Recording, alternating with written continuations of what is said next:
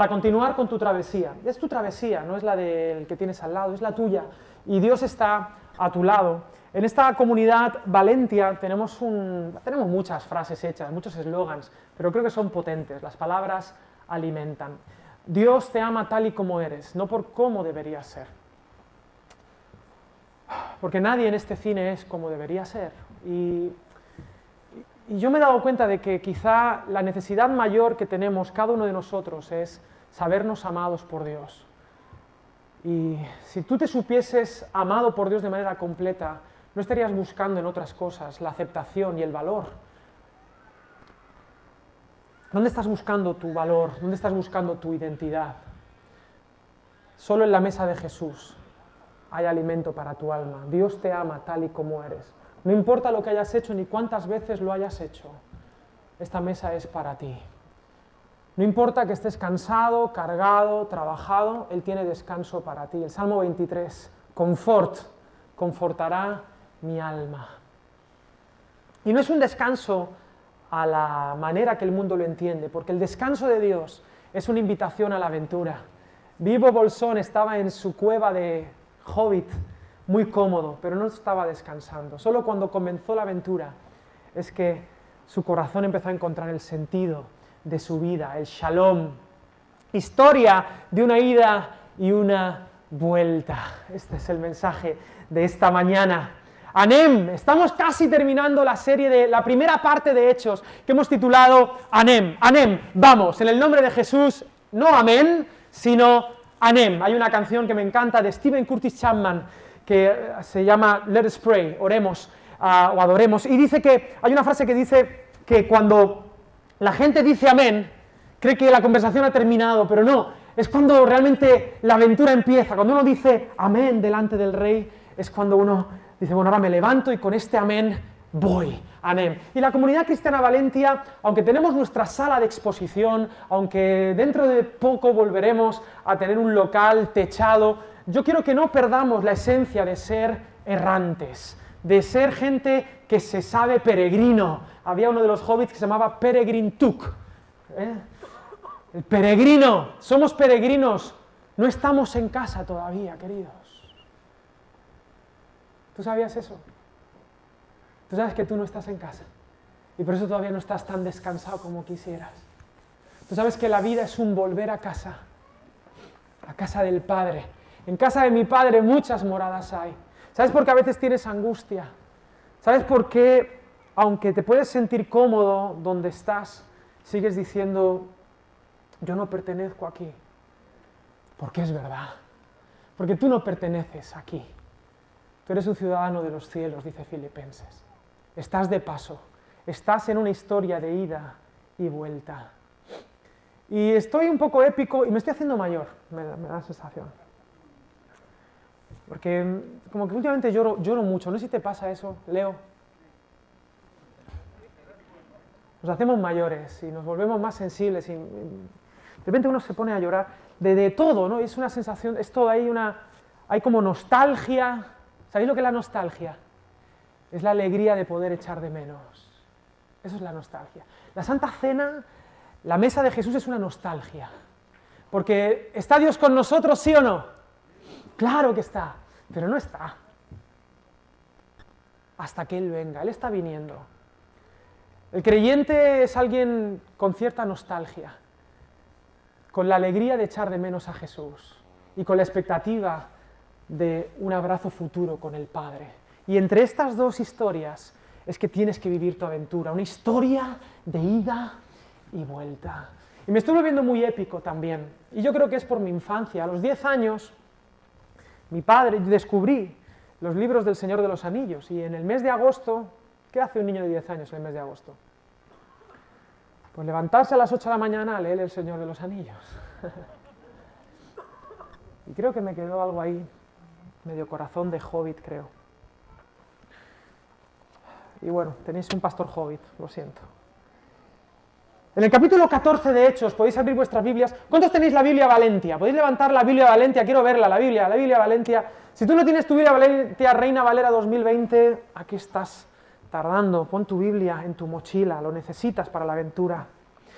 Si Dios te llamase a servirle de manera total hoy, si Jesús viniese aquí, quiero comenzar, quiero apelar a la imaginación, como Tolkien, como Luis, si Jesús viniese en persona, entrase por esa puerta al cine y se encontrase contigo y te dijera, oye, a partir de ahora quiero que vivas de manera radical para mí, olvida todo, ¿qué es lo que pondrías en tu mochila? Quiero que me sirvas, quiero que cumplas con el propósito para el cual yo te creé, que dejes de vivir en la vanidad. ¿Qué decía el predicador en Eclesiastés? Vanidad de vanidades, dijo el predicador, todo es vanidad. En el hebreo todo es hebel, es vapor que se esfuma, es aire que no puedes coger, que no puedes tocar.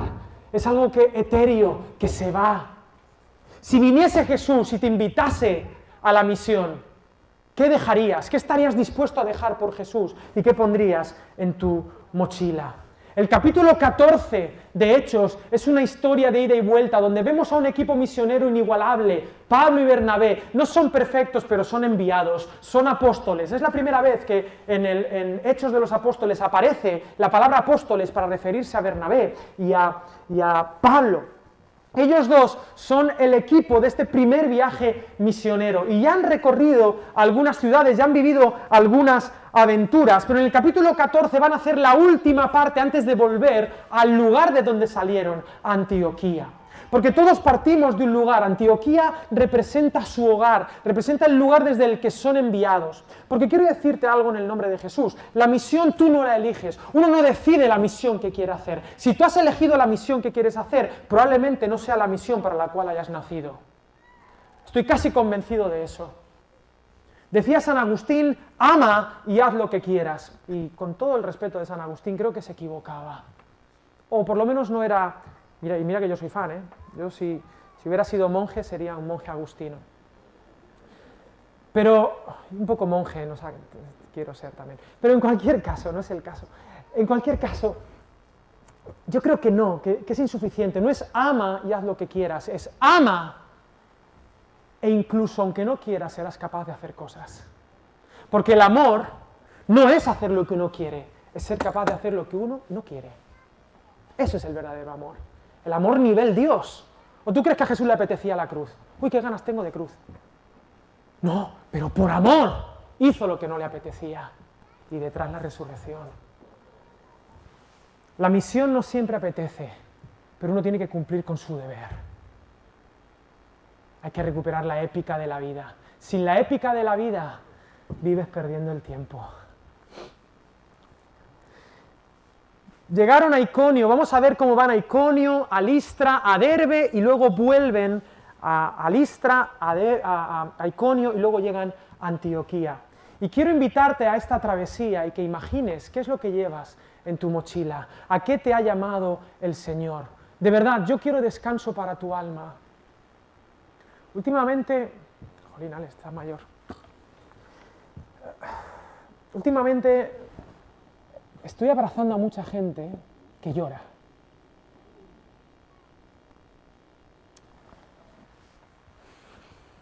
A mucha, en muchos países. Y, y, ¿cómo te digo esto? Dios, Dios quiere, de verdad, Dios, Dios quiere hacerte bienaventurado. En algunas traducciones dicen felices los pobres en espíritu. Bienaventurado, me gusta en griego, Macario, Macario. Qué contento estoy. No sé si esto es como chiste para baby boomers, pero qué contento estoy. Macario, bienaventurado, los que viven la buena aventura. Pero yo quiero decirte algo, una, una vida, una vida que merece ser escrita, es una vida donde debe haber problemas debe haber tribulación. Porque si no, yo no escribo una novela. Se levantó por la mañana, desayunó café con leche, con pan, con tomate, se fue al trabajo, volvió, comió, por la tarde merendó, vio Sálvame, se acostó. Eso no merece ser contado. No merece ser contado. Yo quiero que mi vida se escriba. Y que la tuya se escriba. Y que seas bien, bien aventura, bienaventurado. ¿Por qué digo esto? Porque, porque en ese abrazo, en esas lágrimas, esas lágrimas, detrás de esas lágrimas hay, hay aventura de Dios, hay descanso para ti, hay, una, hay un llamado de Dios. Y aquí sí San Agustín tiene razón, perdóname San Agustín, San Agustín tiene razón. Tu corazón fue hecho para Dios. Y tu corazón no va a descansar hasta que se entregue de manera total a Dios. Hasta que dejes de, verte desde los ojos de otro y empieces a ver tu vida y tu valor desde los ojos de Jesús de Nazaret, que es el único que te ama con locura. ¿Tiene sentido para ti? Igual me estoy rayando con esto, pero Llega Iconio, versículo 1, aconteció en Iconio que entraron juntos en la sinagoga de los judíos y hablaron de tal manera que creyó una gran multitud, me encanta, de tal manera, ¿cómo hablaba Pablo y Bernabé para que la gente creyera? Yo no lo sé, pero creyó una gran multitud de judíos y asimismo de griegos, muchos creyeron. Esto me gusta, cuando uno predica el Evangelio, cuando uno en su Instagram cuenta su historia, cuando uno se mete en este fe sin filtro, mucha gente va a escuchar y mucha gente va a creer. Esta es una reacción entiéndeme, sobrenatural, pero natural cuando estamos en la misión. Hay gente que dice sí, y mira, mira a la iglesia Valentia. Esto es la demostración de que la gente le dice, le sigue diciendo sí a Jesús. Pero hay dos reacciones, versículo 2, más los judíos que no creían excitaron y corrompieron los ánimos de los gentiles contra los hermanos. Hay dos reacciones al mensaje del Evangelio y tú representas una de esas dos, aunque estés aquí. Y yo sé que aquí cada uno es de un padre y una madre y tiene sus creencias. Hay gente que le dice sí a Dios, que abdica de su, de su reino, de su vida y que dice Dios, te entrego mi corazón. Y hay otros que dicen no. Y hay otros, que ya es el nivel 2.0 mm, contrario a Dios, que dicen no y además voy a animar, además voy a animar a otros a decirle no a Dios. Y estos eran estos judíos que corrompían a gentiles para decirle, no, no, esto es fatal, esto que está diciendo Pablo es terrible. Pero entonces, ¿qué es lo que hacen? Queridos, un apóstol, uno que se sabe enviado, no depende de las circunstancias. Y hoy me voy a poner épico, yo no sé de qué te voy a compartir hoy. Te voy a contar esta historia y que Dios te hable y que el Espíritu Santo haga contigo lo que le dé la realísima gana. Porque yo ya, desde que subí a esas montañas, desde la semana pasada, y vi la gloria de Dios, digo, digo, la gente que no cree es que no quiere creer, por mucho que yo me esfuerce, porque los cielos cuentan la gloria de Dios. ¿Y qué, le voy a decir yo a la gente para convencerles de que entreguen su vida a Dios? Que no les haya dicho Dios ya. Si ni Dios te puede convencer, ¿cómo te voy a convencer yo? No lo sé, no lo sé, no lo sé. Dos reacciones, sí o no. Pero el resultado de la misión, como no depende de ti, tú lo, que, lo único que necesitas es ser hallado fiel, hacer lo que tienes que hacer, cumplir con tu deber y solo así hallarás descanso para tu alma. Versículo 3. Por tanto, ¿qué hicieron? Se fueron muy tristes y ah, es que nadie me hace caso, nadie me quiere, es que los cristianos no. Se detuvieron allí mucho tiempo, hablando con denuedo, con más fuerza, confiados en el Señor, el cual daba testimonio de la palabra de su gracia, porque la Biblia, nuestro mensaje es un, es un, mensaje de gracia, de perdón, de misericordia, pero sigue siendo tan contracultural, los demonios se revuelven cuando hablamos del perdón de Dios, porque el reino de Dios es perdón, es de gente perdonada, no de gente que tiene derechos, es de gente que se sabe sin derechos, pero que se sabe perdonada por el amor incondicional de Dios. Y, y como, y como Jesús Jesús era el Hijo de Dios y tenía todo el derecho del mundo. ¿Qué digo? Todo el derecho del universo, pero jamás pensó en sus derechos. Lo que pasa es que hoy en día nos hemos llenado de derechos y hemos olvidado que el derecho fluye de la obligación y que el derecho es simplemente lo que puede capacitarte para cumplir con tus obligaciones. Pero si no hay obligaciones, el derecho no tiene ningún sentido. Esto es un poco filosófico, pero lo digo porque estoy un poco hastiado del relato posmoderno del siglo XXI donde se nos llena la boca de derechos. Es una trampa del demonio. Con que Dios os ha dicho, no, tú tienes derecho de tomar de eso y tomar decisiones por ti mismo.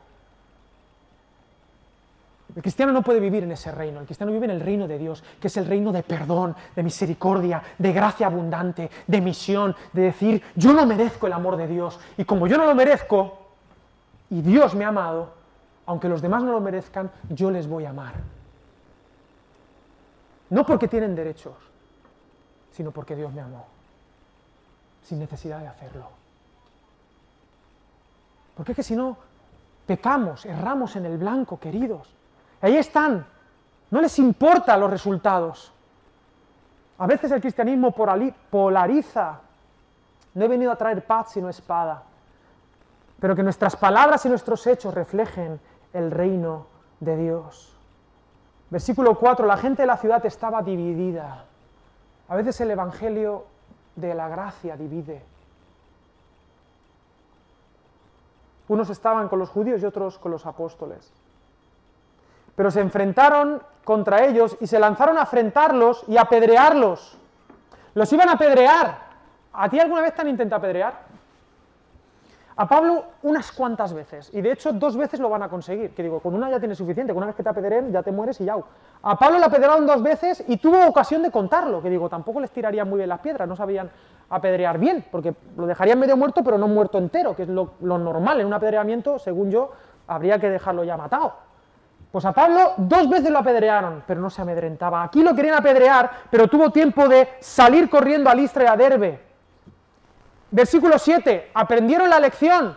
Bueno, nos vamos de esta ciudad a otra, pero aquí ya no vamos a hacer nada porque si no me van a volver a pedrear. No, versículo 7, y allí predicaban el Evangelio. Esta gente era tozuda. Esta gente no se, no se amedrentaba. Cumplían con su deber, vengan o no vengan piedras. Seguimos enfocados en Dios. Queridos, no podemos dejarnos llevar como comunidad cristiana Valentia, ni como familias, ni como individuos, por los resultados. No vivimos de acuerdo a resultados, vivimos de acuerdo a principios. Y si tú has nacido de nuevo, si tú te has convertido de los ídolos al único Dios verdadero, la conversión es en sí misma misionera. Nos vuelve obligatoriamente hacia todos los otros. No hay cristianos sin misión, no hay cristianismo sin misioneros. Solo hay dos tipos de personas en el mundo, los misioneros y los que son misión. Aquí no hay medias tintas. Si tú eres cristiano, del griego Christos, eres un enviado, eres un misionero. Y debes ser consumido por la pasión de la misión.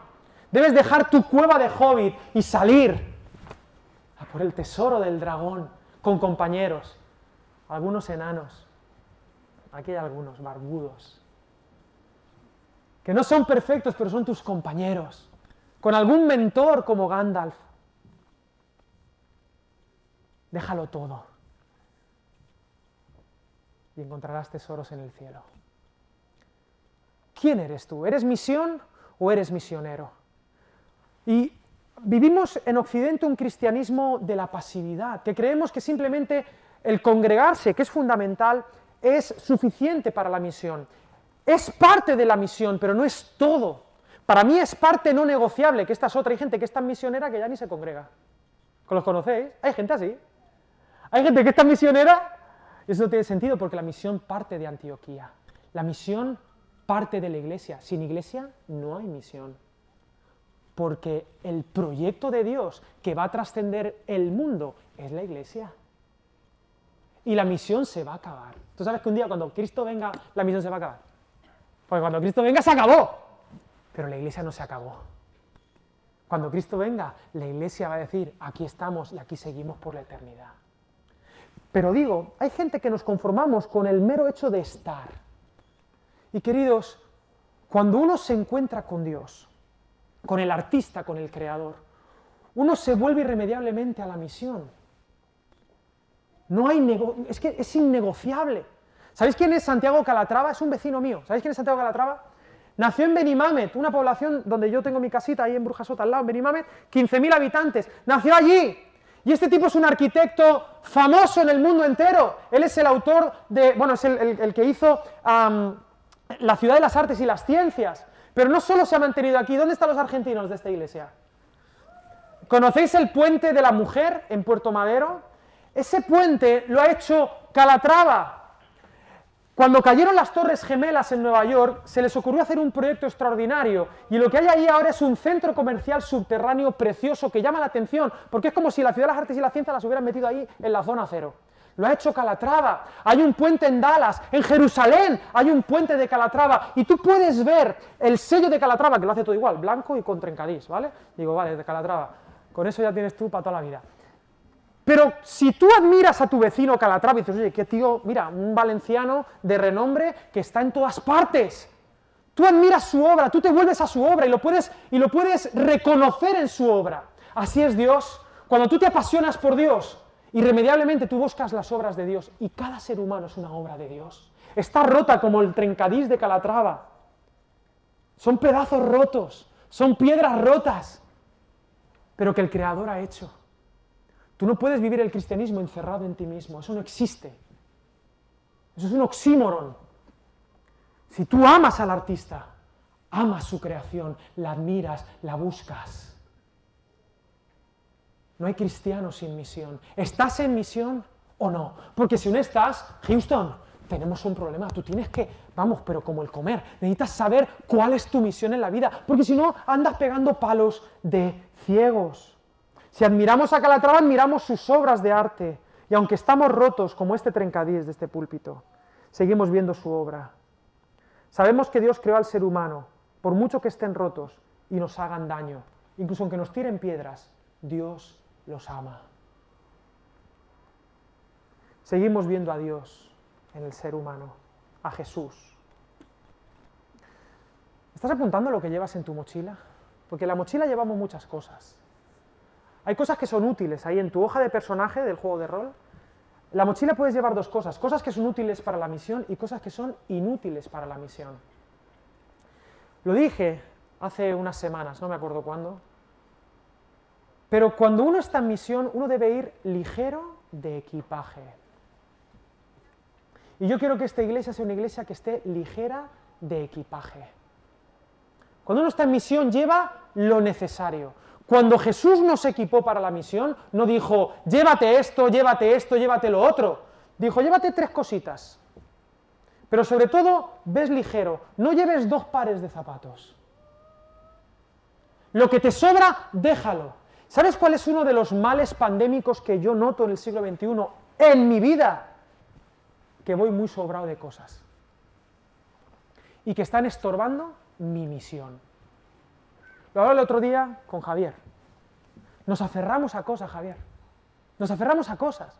De repente ponemos nuestro corazón en las cosas. Cuando digo cosas, digo situaciones. Nos aferramos a un trabajo. Ligeros de equipaje. Si mañana Dios me dice, este trabajo no, este trabajo no. Porque yo soy un peregrino.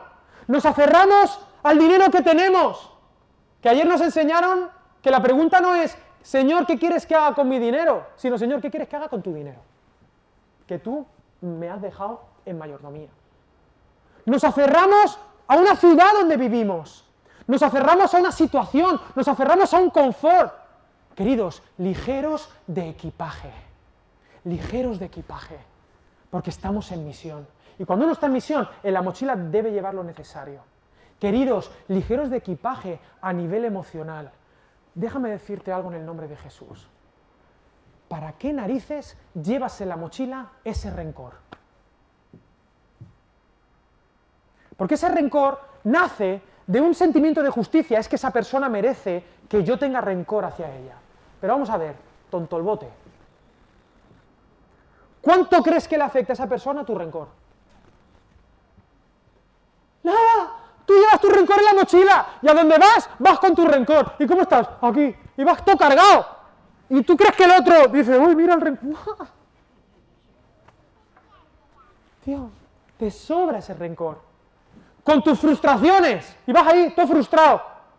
Con tu culpa. Porque dices, no, no, yo es que creo que Jesús quiere que lleve la culpa en la mochila. Porque me la merezco. Pero colega, ¿tú has leído lo que Jesús te dice? La carga esa, lo que sea, me la dejas a mí. Que yo sí que estoy tocho. Yo soy el cordero, pero yo soy el león. Llevas culpa porque te da la gana a ti, que lo sepas. Esto no sé si es muy ortodoxo, pero yo quiero decirte esto. Según la Biblia, si tú tienes culpa, es porque te da a ti la gana. Pero ni Dios quiere que la lleves, ni tú necesitas llevarla para tener identidad. Porque hay gente que es que, fíjate si somos así, que tenemos identidad. ¿Quién soy yo? El culpable. Oh. La falta de perdón. Y no quiero banalizar esto, pero hay gente que hemos sufrido abusos de todos los tipos, desde abuso sexual hasta abuso físico, hasta abuso de todo. Y cada uno tiene su historia y cada uno está roto de mil maneras. Pero ¿sabes qué? Tener eso en tu mochila, no perdonarlo y no mirar hacia adelante en misión, a la única persona que le afecta es a ti. Y tú no necesitas llevar eso en tu mochila. ¿Vale? No lo necesitas. Soy el fracasado. Pues, ¿Y qué quieres ser? Aquí ¿Hay alguien aquí que no es un fracasado? Pregunto. ¿Hay alguien aquí que no haya fracasado? Pero si los cristianos somos los que hemos dicho, fracasé, o me ayuda Jesús o me muero. Pues entonces ya está, tío. La mochila. Para fracasar, fracasado Pablo, un asesino. Un, un ratón de biblioteca que Dios convirtió en un misionero. Ligeros de equipaje, querida Iglesia Valencia. Ligeros de equipaje. ¿Tiene sentido para ti? Sí. Alex, no sé qué vas a decir. Siguiente parada, nos vamos a Listra, a ver qué pasa allí. Cierto hombre de Listra estaba cojo. ¿Y qué hace, y qué hace Pablo? Lo sana. Dice, tenía fe. No voy a entrar en esto porque no es el tema. Pero le sana, sanan a un cojo. Oye, mucha gente se va a convertir. La gente somos tremendos. Somos, ignorantes. Versículo 11. Entonces la gente, visto lo que Pablo había hecho, alzó la voz diciendo en lengua licaónica, dioses bajo la semejanza de hombres han descendido a nosotros, y a Bernabé llamaban Júpiter o Zeus, y a Pablo Mercurio o Hermes, porque este era el que llevaba la palabra. Y el sacerdote de Júpiter, yo digo, este circo nano o sea, flipo, el sacerdote de Júpiter, cuyo templo estaba frente a la ciudad, trajo toros y guirnaldas delante de las puertas y juntamente con la muchedumbre quería ofrecer sacrificios. O sea, sanan en el nombre de Jesús a un cojo. Y la gente, que es idólatra por naturaleza, en lugar de decir, porque ellos dijeron, no, no, esto lo ha hecho Jesús, nosotros somos enviados, nosotros no somos ni superhombres, ni somos nadie especial, ni siquiera somos mejores que vosotros, somos exactamente como vosotros, solo hay una diferencia, nos ha enviado Dios. Jesús de Nazaret. Pero la gente dice, no, no, no, tú eres Zeus y tú eres Hermes.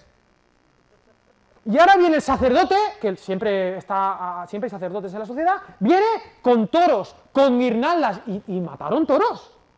imagínate a Pablo viendo el, show. Digo, pero esta gente qué hace? Les llaman dioses, buenos. Cuidado, cuidado con esto. En Listra vamos a ver la reacción de la multitud. Y esta es la reacción de la multitud. Y el versículo 15 dice, varones, ¿por qué hacéis esto? ¿Qué estáis haciendo? Nosotros también somos hombres semejantes a vosotros. Cuidado con creerse la última Coca-Cola del desierto, la última gasolinera abierta. Queridos, no somos la última Coca-Cola del desierto. Sí hay diferencias entre nosotros y la misión. Y es que nosotros somos enviados, pero somos exactamente iguales que los demás, las mismas taritas. Y los primeros que tenemos que saber esto somos nosotros, pero los segundos que tienen que saberlo son los demás. Y a lo mejor tú estás aquí y tú todavía eres misión, tú todavía no has entregado tu corazón a Jesús.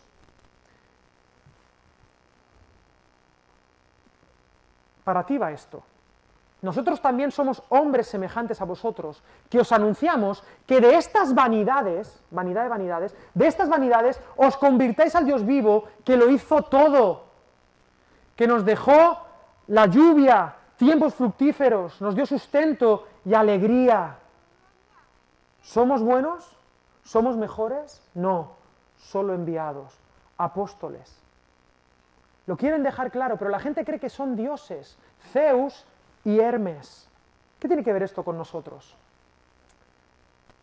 Juan Calvino decía, el corazón humano es una fábrica de ídolos. En el versículo 15 afirma Pablo, somos hombres semejantes a vosotros. ¿Qué os pedimos? Que de estas vanidades os convirtáis al Dios vivo. Los dioses. Alex, estás hablando del siglo I, donde la gente era, la gente era muy inteligente en el siglo I. Y estamos muy cerquita de Grecia. Allí había filosofía, pero la gente somos idólatras. Y espero intentar explicar esto bien y trasladarlo al siglo XXI.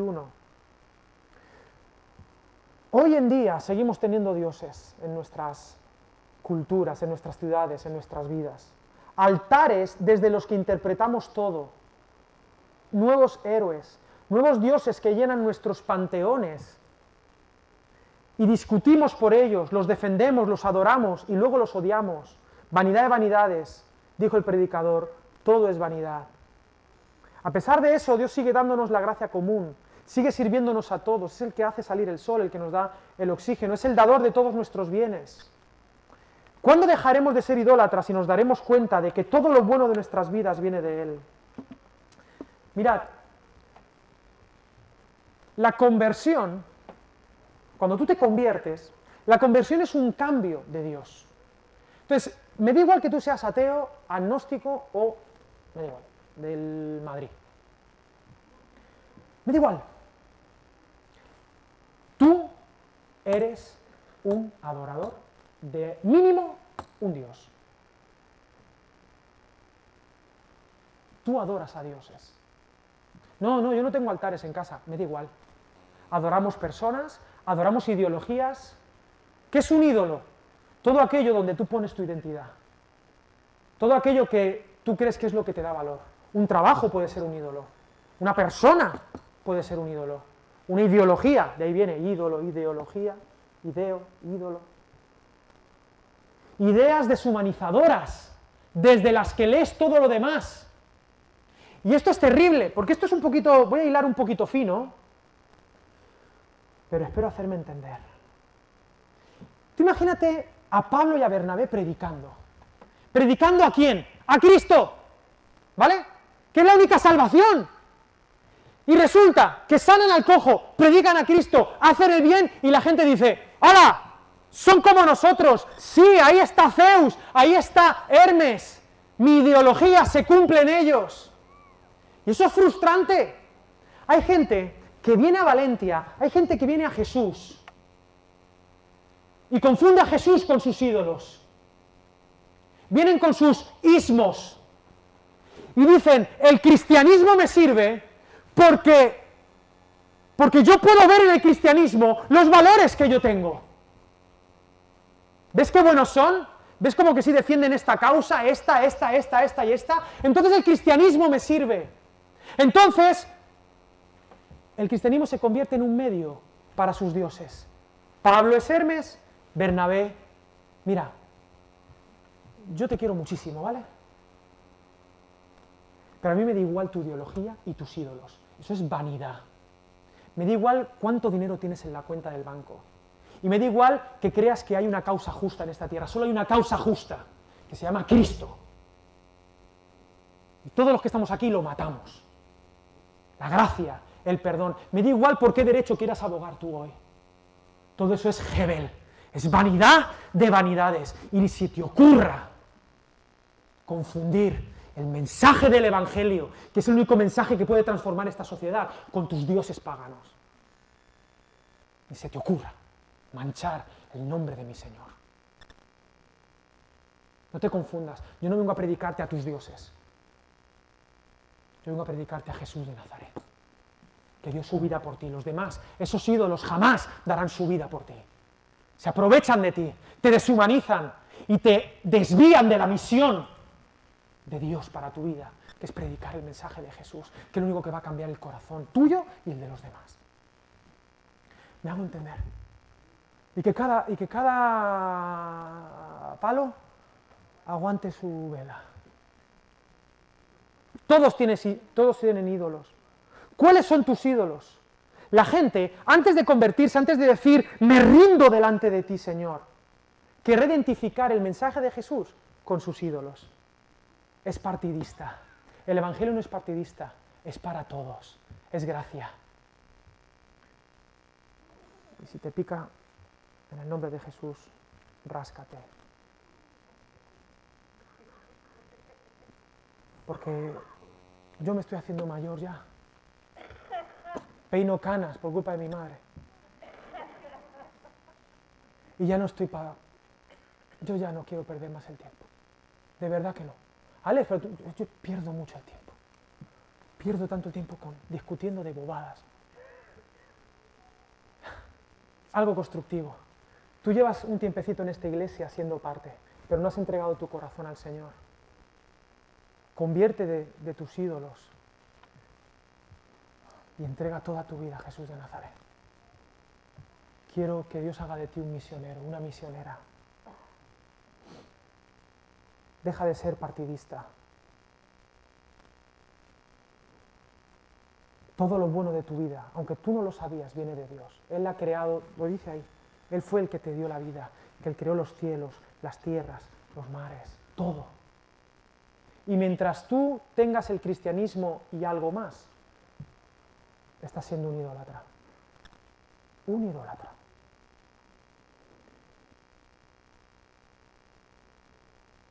El mandamiento número uno de los diez mandamientos dice, yo soy Jehová tu Dios, que te sacó de la tierra de Egipto. Yo soy. Yo soy el que lo hace todo por ti. Así empieza el primer mandamiento. No te manda nada. Yo. Yo lo hice todo por ti, ¿sabes? No tendrás a dioses ajenos delante de mí. Porque yo, Jehová tu Dios, soy un Dios celoso. Celoso. ¿Hay alguien celoso aquí? ¿Hay alguien celosa aquí? Así es Dios.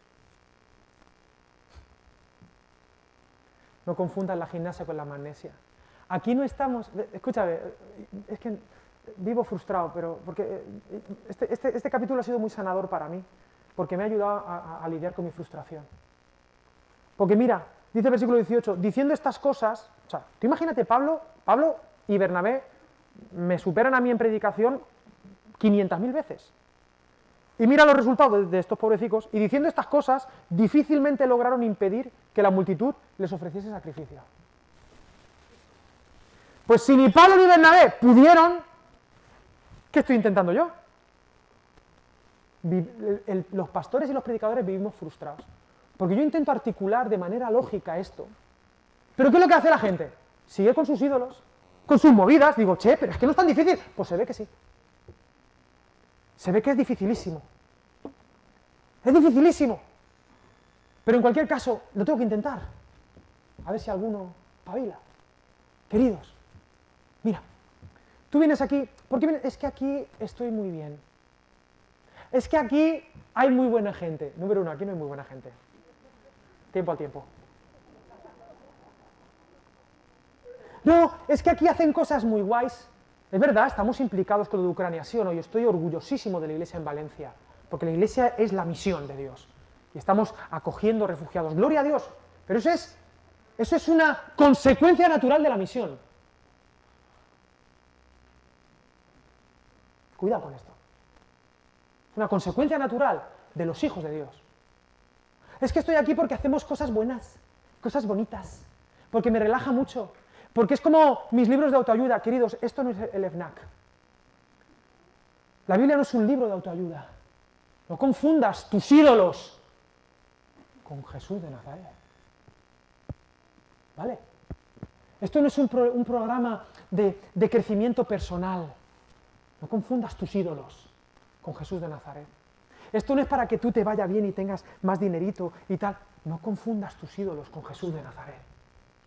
No me los confundas. Es que aquí abogan por los más débiles y tal y cual y cual. Sí, sí, lo que tú quieras. Pero no confundas tus ídolos con Jesús de Nazaret.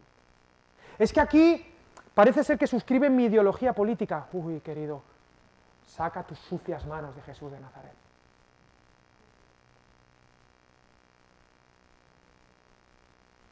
Os quiero mucho, ¿eh? Pero me estoy haciendo mayor. Sigo. ¿Estáis bien, familia? ¿Estoy reinando la ficha? Yo hasta que me despidan. Queridos, el Salmo 121. somos idólatras de toda la vida. Yo quiero que identifiques tus ídolos. Pero en la antigüedad la gente adoraba en los montes. El monte era un lugar de esperanza. Era el lugar donde la gente subía. Y yo lo sé, esta semana he subido allí, ya lo he contado, y he conectado con la trascendencia. Allí, uh, chufado a lo Goku. Ah, me faltaba el nuevo, Supersonic. Y la gente subía a los montes y claro, allí adoraba a sus ídolos y encontraba esperanza, encontraba socorro en sus ídolos. Y tú has encontrado socorro en tus ídolos, en el deseo, en el placer, en el dinero. Has encontrado socorro en una ideología concreta, has encontrado sentido a tu vida en unas vacaciones. Hay gente que trabaja a irse de vacaciones. ¿Tú sabes que hay gente así? Hay gente que tiene una vida tan aburrida que trabaja para irse de vacaciones. Hola, tío. Y no encuentran descanso para sus almas. La vacaciones está muy bien, pero trabajar para eso, eso es una... ¿Cuál es tu monte? Entonces el salmista, a mí esto me encanta. Dice el Salmo 121, ¿os lo sabéis? Alzaré mis ojos a dónde? a los montes. Mira todos los ídolos, míralos todos. Alzaré mis ojos a los montes. ¿De dónde vendrá mi socorro? Porque detrás de todo personaje perfecto que hay aquí, yo sé que hay una persona que llora. Y si no lloras, por fuera estás llorando. O llorarás. Y este, estas palabras serán tuyas, o son tuyas si no lo quieres decir. Alzaré mis ojos a los montes. ¿De dónde vendrá mi socorro? ¿De dónde? Y estás desesperado buscando ídolos, a Zeus, a Hermes, o una persona, o una idea, o un movimiento. Alzaré mis ojos a los montes. ¿De dónde vendrá mi socorro? Y esa pregunta te va a perseguir toda la vida, hasta que continúes con este salmo. Y permitidme hacer mi versión. Mi socorro viene del Señor que hizo esos montes. Quieres alzar tus ojos a los montes, pero tú no sabes que tu único socorro viene del Señor que hizo esos montes. Ese es mi Señor. De ahí viene mi socorro. Y esos montes, por muy altos que sean, no alcanzan la gloria de mi Dios. ¿Tiene sentido para ti lo que acabo de decir? Deja de mirar a los montes. Alza un poco más tu mirada a Jesús de Nazaret. ¿Cuáles son tus ídolos? Conviértete de tu vana manera de vivir. Difícilmente, difícilmente. Como pastor vivo en la frustración de ese difícilmente, pero no voy a dejar de intentarlo. Conviértete de la vanidad de la vida a Dios. Mientras no hagas eso, vives perdiendo el tiempo. Nuestra época no es una época que ha dejado los dioses atrás. A partir de 1969, después de la Sorbona y de la liberación sexual y de una, un renacimiento de la espiritualidad, nuestra época es más bien la de un regreso de lo divino, un neopaganismo. Y hay que contar con esta realidad, juntado con pan y circo, entretenimiento, entretenimiento pagano, entretenimiento ideológico, Ya ni siquiera vivimos en la democracia, el poder del pueblo. Hoy en día hay un ídolo peligrosísimo, la emocracia. ¿Hay algún emo aquí? ¿Sabéis lo que? Antes igualmente había emo. Era un poco actitud adolescente.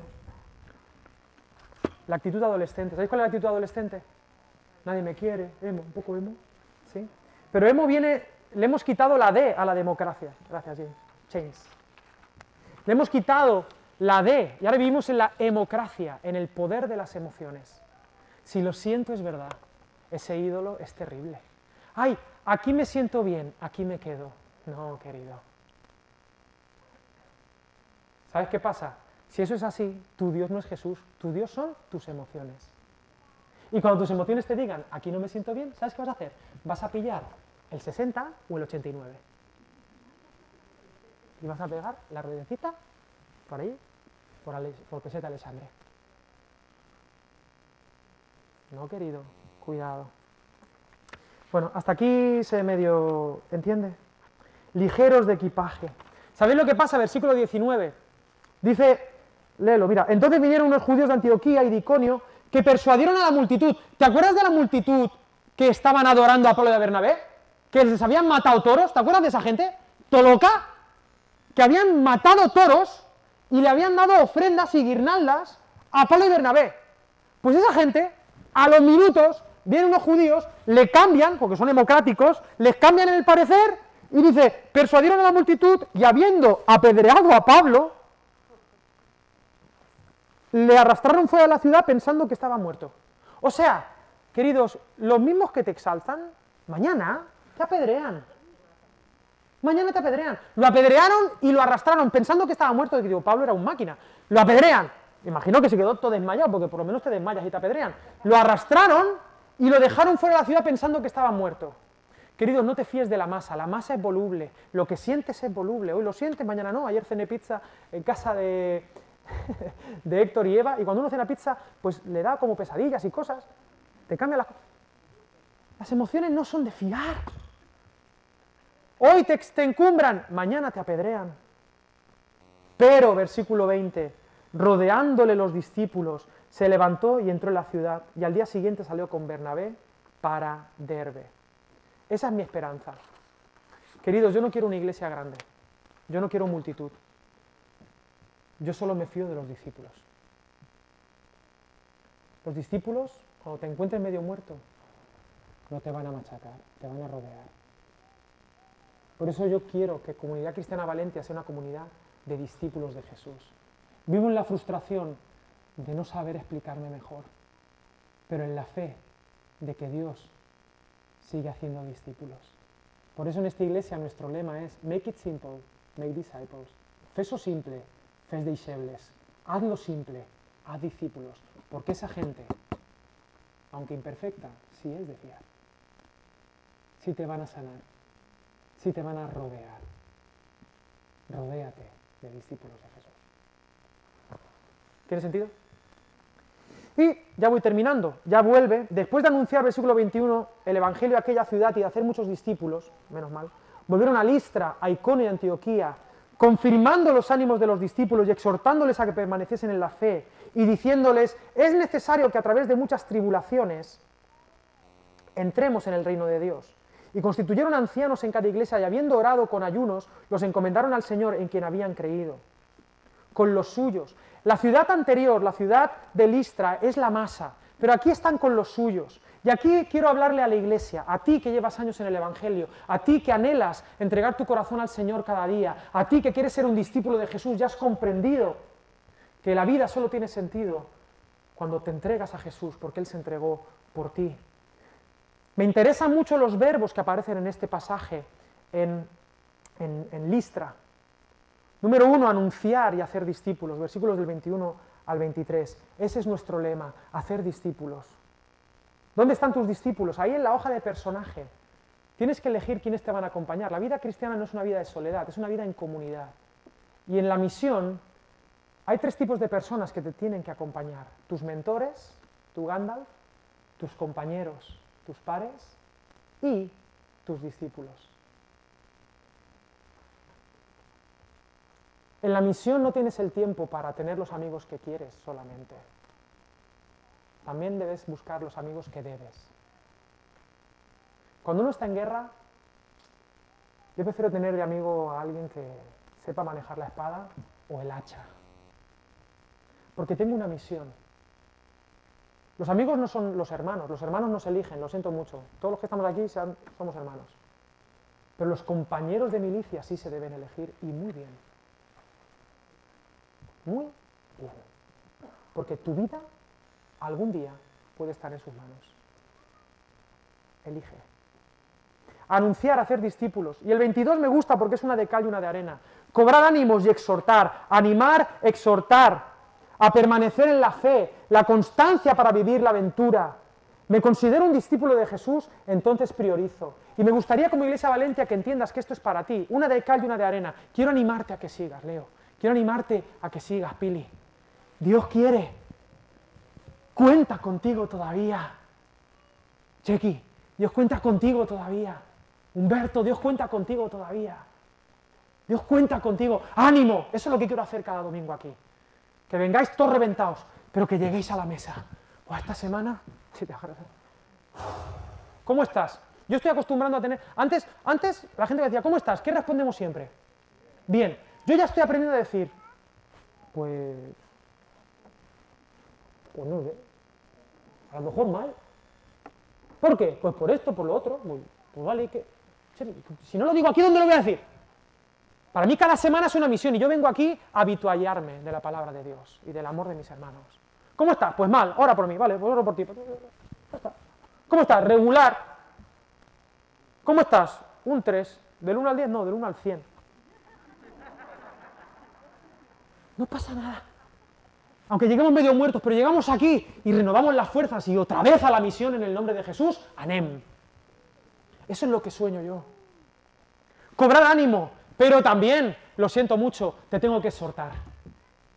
animar, una de cal y una de arena y decirte, oye, Cari, por aquí no. Y también es, parte del amor. Esto que, no, hay que permanecer un poquito más en la fe. Esto a lo mejor hay que corregir, esto no está de acuerdo a la misión. A lo mejor llevas algo en la mochila que te pesa, quítatelo. ¿Me hago entender? Una de cal y una de arena, es necesario.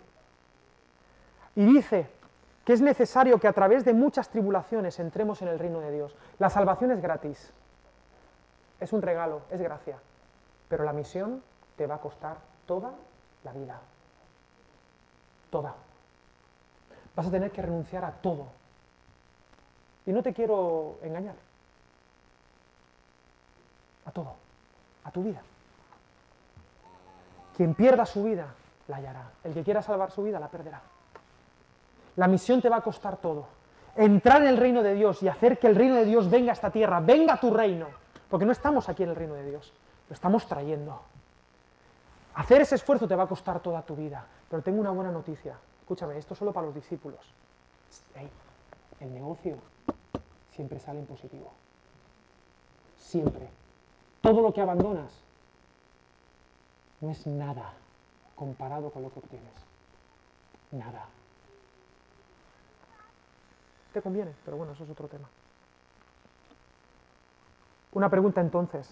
¿Seguir a Jesús qué te está costando? Es una buena pregunta de diagnóstico, ya, ya estoy terminando, me perdonáis. Seguir a Jesús, ¿qué te está costando?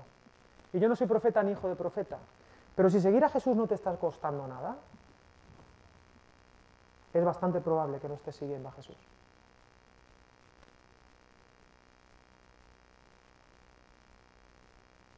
Una de cal y una de arena. Si no te está costando nada, es probable que no estés siguiendo a Jesús. Pablo habla de primera mano, no teoriza. Él sabe lo que le costó. Estamos en otro reino y debemos traer su reino. Versículo 23, necesitamos refuerzos. Constituyeron ancianos, responsables en la comunidad. El nombrar tiene su lugar. Los que tienen carga, darles la oportunidad, darles responsabilidad. No es un cargo. En Valencia no nos gustan mucho los cargos. Los pondremos cuando sea necesario. Pero mil veces más importante que tener un cargo es tener una carga. Una carga, un corazón. Y queridos, necesitamos refuerzos. Necesitamos refuerzos para el reino de Dios. Yo quiero gente aquí que sea capaz de negarse a sí mismo y diga, me voy a encargar de la vida de otros. No solo voy a ser responsable de mi vida, me voy a hacer responsable de mi familia, me voy a hacer responsable de mis hermanos, de mi comunidad, de mi ciudad, como Cristo.